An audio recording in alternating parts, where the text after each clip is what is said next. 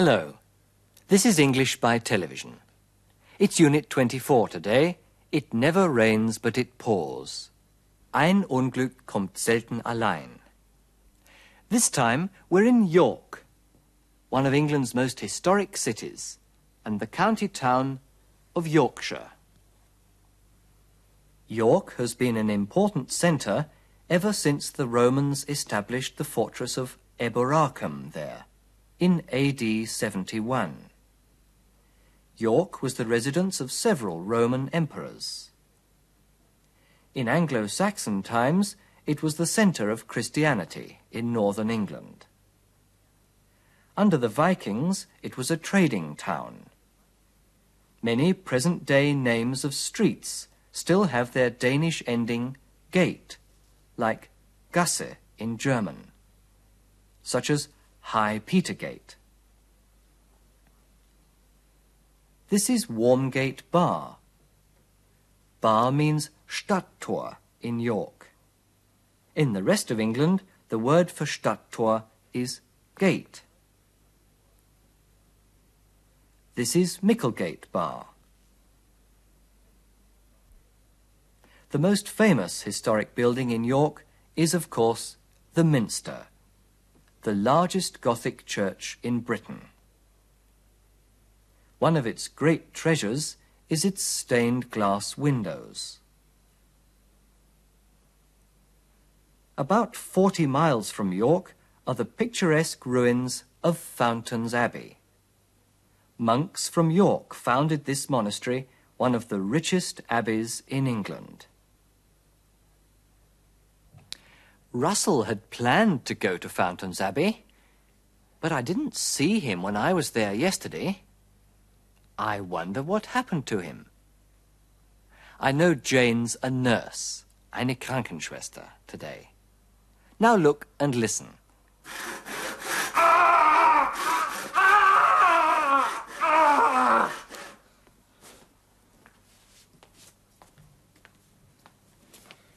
How are you feeling?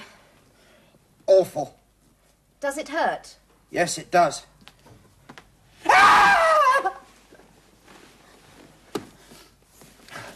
It always happens to me. It's just my luck.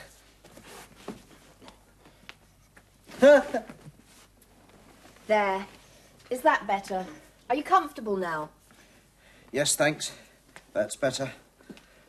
Why does it always happen to me? What always happens to you? Something always goes wrong with my plans. Oh, I see. The weather was lovely today, wasn't it? No, it wasn't. At least I didn't notice it. Oh, didn't you? No. You see, I'd planned such a nice day, but now everything's been spoilt. What had you planned? Well, a friend of mine had invited me to spend the day with her at Fountains Abbey. I'd planned to go there this morning, but I missed the bus. Oh, what a nuisance. It was a lovely morning, wasn't it? I don't know. I had an awful morning. What went wrong? Well, the bus leaves at 8.15, so I got up very early at 7 o'clock. But when I got to the bus stop, the bus had already left, and I realised my watch had stopped. It said eight o'clock, but it was already eight thirty. Ah! That was bad luck. Didn't you catch the next bus? That's what I wanted to do. But when the bus came at 9.15, it was full up. It didn't even stop. Oh, how annoying. I expect your friend was very disappointed that you didn't come. Not really. I phoned her to tell her I'd missed the bus, but she'd caught a bad cold. And even though she'd been waiting for me since nine o'clock, she was quite glad that I cancelled the trip. What did you do after you'd phoned her? At least you had a peaceful Sunday, didn't you?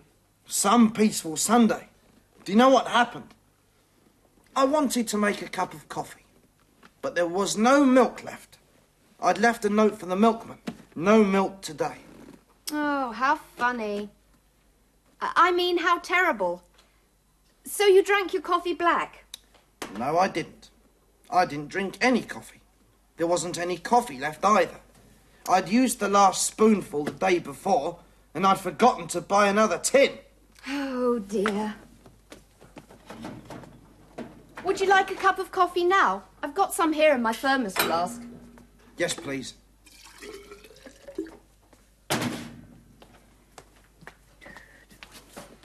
Thanks.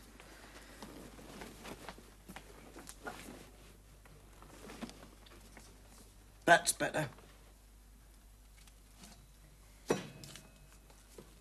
What did you do for lunch? Well, of course, I didn't have any food in the fridge. Because you'd planned to go away. Yes, that's right.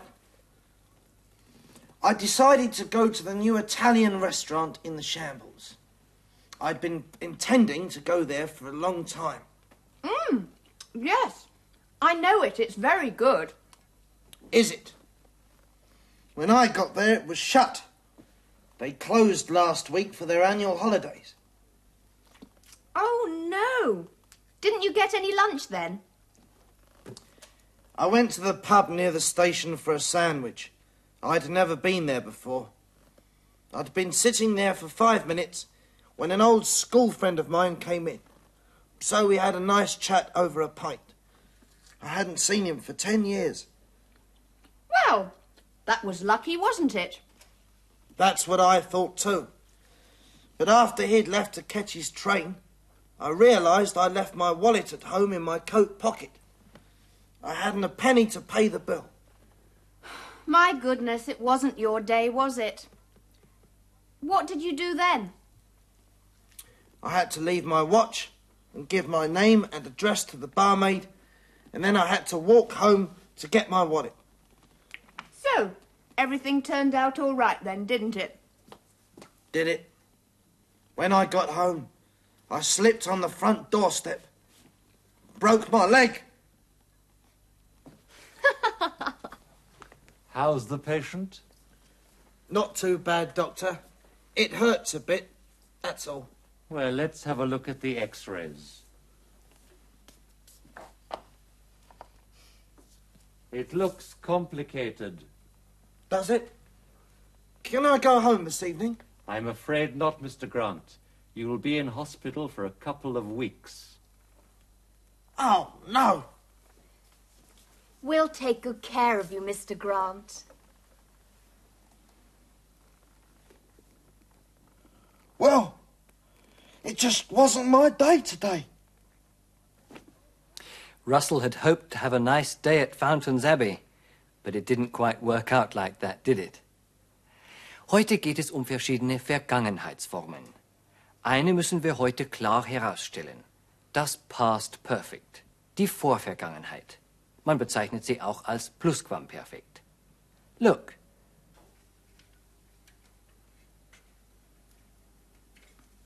Jane locked her bicycle. Then she went into the hospital. Das sind zwei Handlungen, die in der Vergangenheit geschehen sind. Und zwar erst die eine, she locked her bicycle, und dann die andere, she went into the hospital. Wenn wir diese zwei Handlungen in einem Satz in Beziehung zueinander bringen wollen, dann sagen wir, after she had locked her bicycle, she went into the hospital.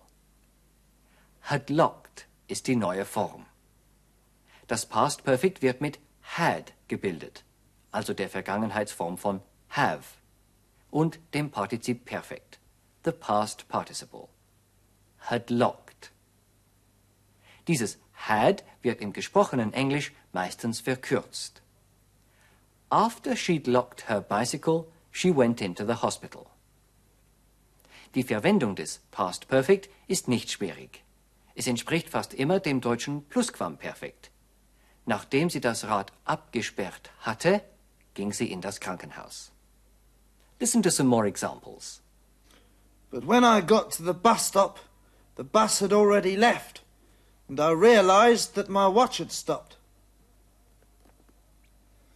But after he left to catch his train, I realised that I'd left my wallet at home in my coat pocket. Hier handelt es sich um zwei Handlungen in der Vergangenheit, von denen die eine nach der anderen kommt. The bus had already left. I got to the bus stop. Aber, und das ist wichtig, die beiden Handlungen werden in eine zeitliche Verbindung in der Vergangenheit gebracht und zu einem Satz verbunden. Das Verbindungswort ist hier when. Die mit dem Past Perfect geschilderte Handlung lag noch vor der Handlung, die mit der einfachen Vergangenheitsform beschrieben wird. Look. Diese Linie ist der Zeitablauf. Hier sind wir jetzt, wenn wir sprechen, in der Gegenwart. Wir gehen zurück und schildern eine vergangene Handlung in der einfachen Vergangenheitsform. When I got to the bus stop, was noch weiter zurückliegt als diese Handlung, schildern wir in der Vorvergangenheitsform. The bus had already left. When I got to the bus stop, past, the bus had already left. Pre-past.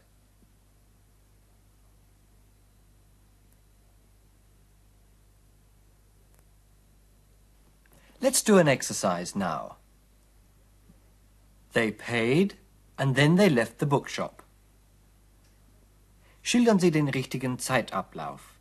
Beginnen Sie Ihren Satz mit after.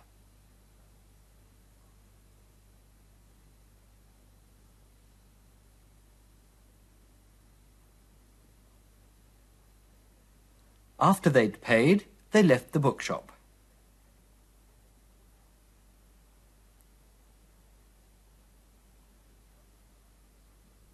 What did Russell do? He wrote a postcard and then he posted it. Beginnen Sie Ihren Satz wieder mit after.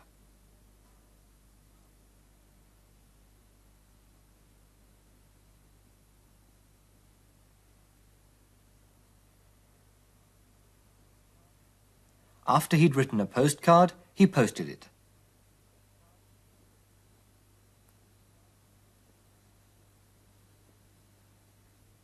What did Jane do? She sat down on the chair and then she opened the letter. Beginnen Sie wieder mit after.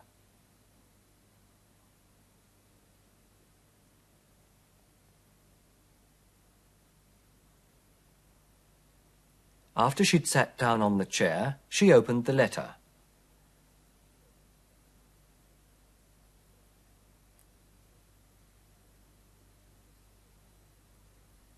What did Jane do? She made her tea and then she went to the window.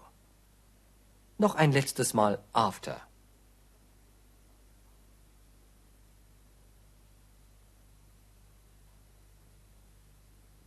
After she'd made her tea, she went to the window.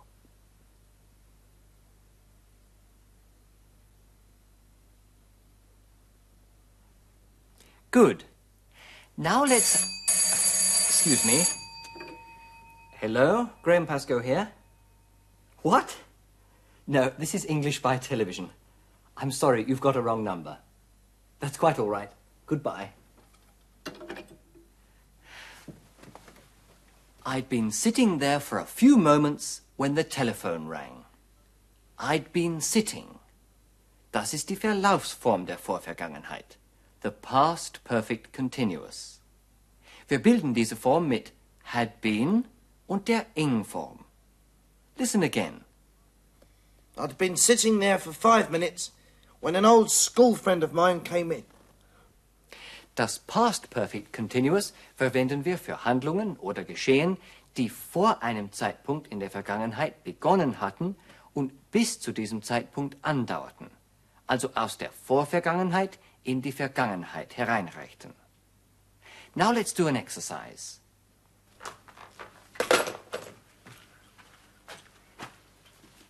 Tell me what Jane had been doing before Russell arrived.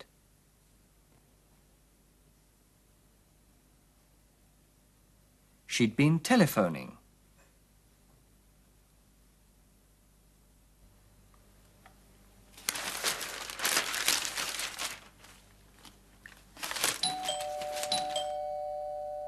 What had Russell been doing before the doorbell rang?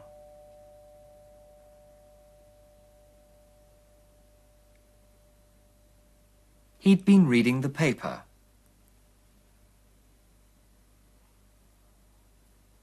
Now let's watch our story again. When you see the sign, repeat the sentence.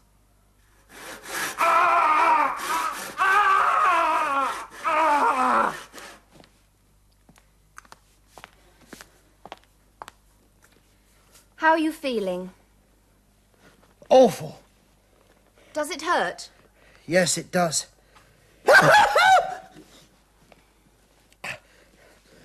it always happens to me. It's just my luck. There. Is that better? Are you comfortable now? Yes, thanks. That's better. Why does it always happen to me?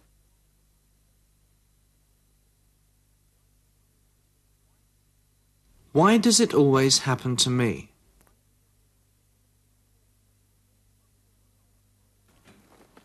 What always happens to you? Something always goes wrong with my plans. Oh, I see. The weather was lovely today, wasn't it? No, it wasn't. At least I didn't notice it. Didn't you? No. You see, I'd planned such a nice day, but now everything's been spoilt. What had you planned? What had you planned?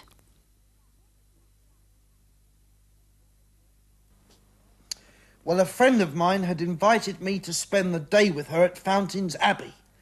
I'd planned to go there this morning, but I missed the bus. Oh, what a nuisance. It was a lovely morning, wasn't it? I don't know. I had an awful morning. What went wrong? Well, the bus leaves at 8.15, so I got up very early, at 7 o'clock. But when I got to the bus stop, the bus had already left.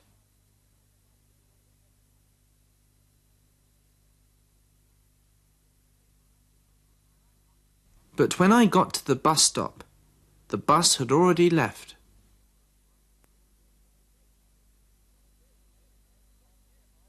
And I realised that my watch had stopped.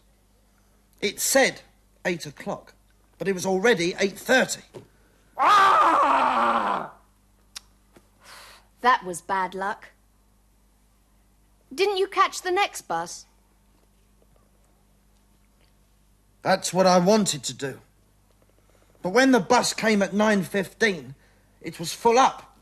It didn't even stop. How annoying. I expect your friend was very disappointed that you didn't come. Not really. I phoned her to tell her I'd missed the bus, but she'd caught a bad cold.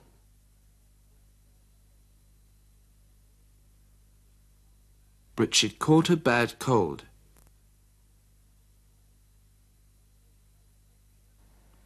Even though she'd been waiting for me since nine o'clock, she was quite glad that I cancelled the trip.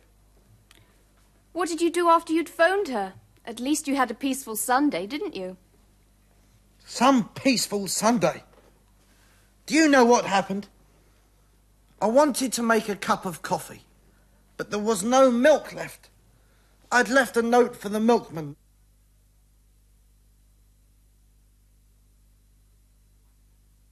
I'd left a note for the milkman.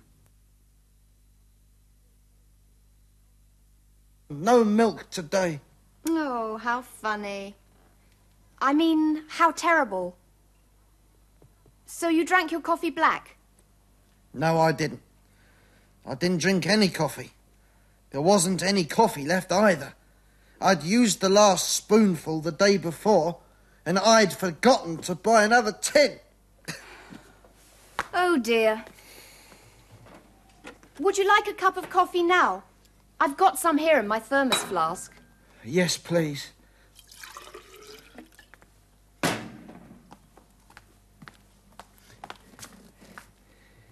Thanks.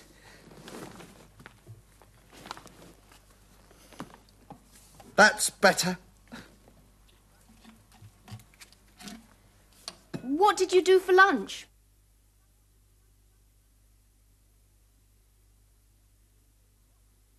What did you do for lunch?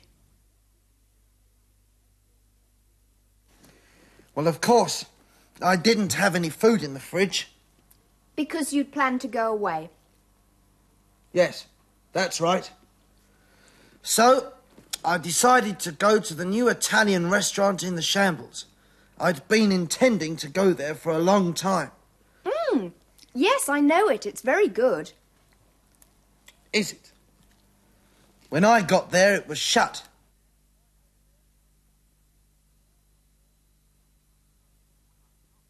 When I got there, it was shut.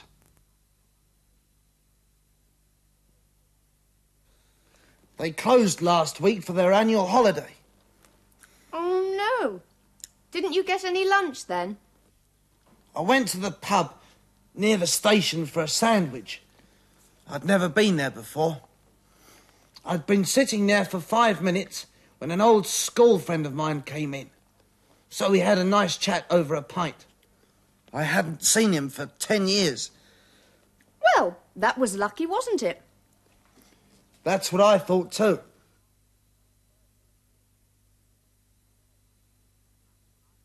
That's what I thought too. But after he'd left to catch his train, I realised I'd left my wallet at home in my coat pocket. I hadn't a penny to pay the bill. My goodness, it wasn't your day, was it? What did you do then? I had to leave my watch and give my name and address to the barmaid, and then I had to walk home to get my wallet. So everything turned out all right then, didn't it? Did it? When I got home, I slipped on the front doorstep and broke my leg.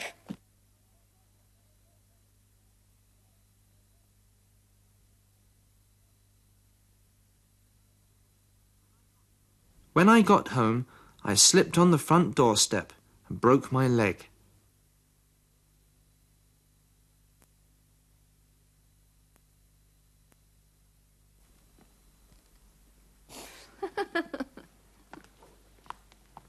How's the patient?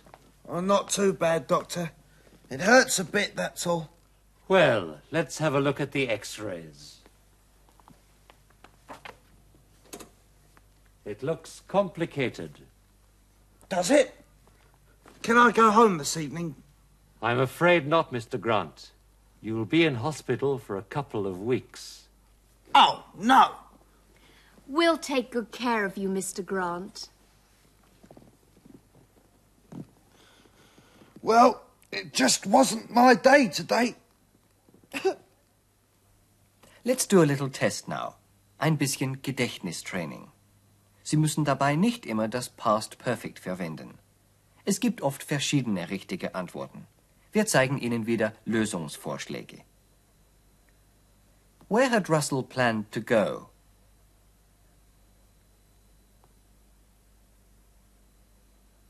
He'd planned to go to Fountains Abbey.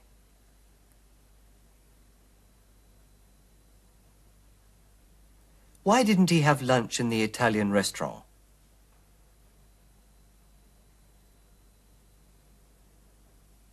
Because it was closed. You could also say, because it was shut. Who did Russell meet in the pub?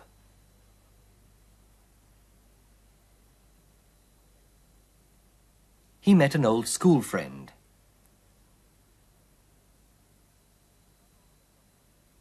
How long had Russell not seen his friend?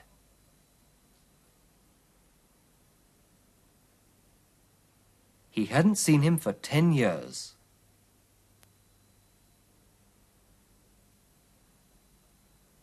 What happened to Russell when he got home?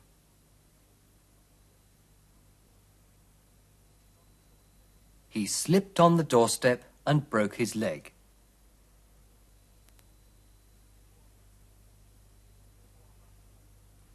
Poor Russell.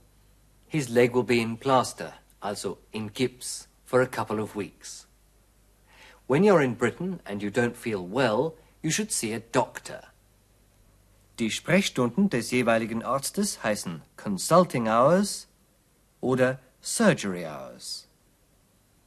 All urgent medical treatment is free in Britain, even for most foreign visitors. Wenn Sie also während einer Reise durch Großbritannien plötzlich erkranken sollten, werden Sie in den meisten Fällen kostenlos behandelt werden. Nur für Rezepte, for prescriptions, fällt eine kleine Gebühr an. A small prescription fee. Let's finish our program with some communication practice. Fragen Sie Ihren Gesprächspartner, wie es ihm geht. How are you? Ihr Gesprächspartner antwortet, dass es ihm nicht allzu schlecht geht. Not too bad, thank you. Fragen Sie, was mit ihm los ist. What's the matter with you?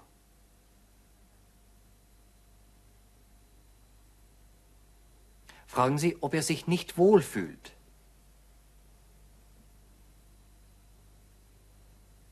Aren't you feeling well? Er antwortet, er fühlt sich nicht wohl. I don't feel well. Oder I'm not feeling well. Er sagt, dass er eine Erkältung hat. I've got a cold. Fragen Sie, ob Sie irgendetwas für ihn tun können. Can I do anything for you?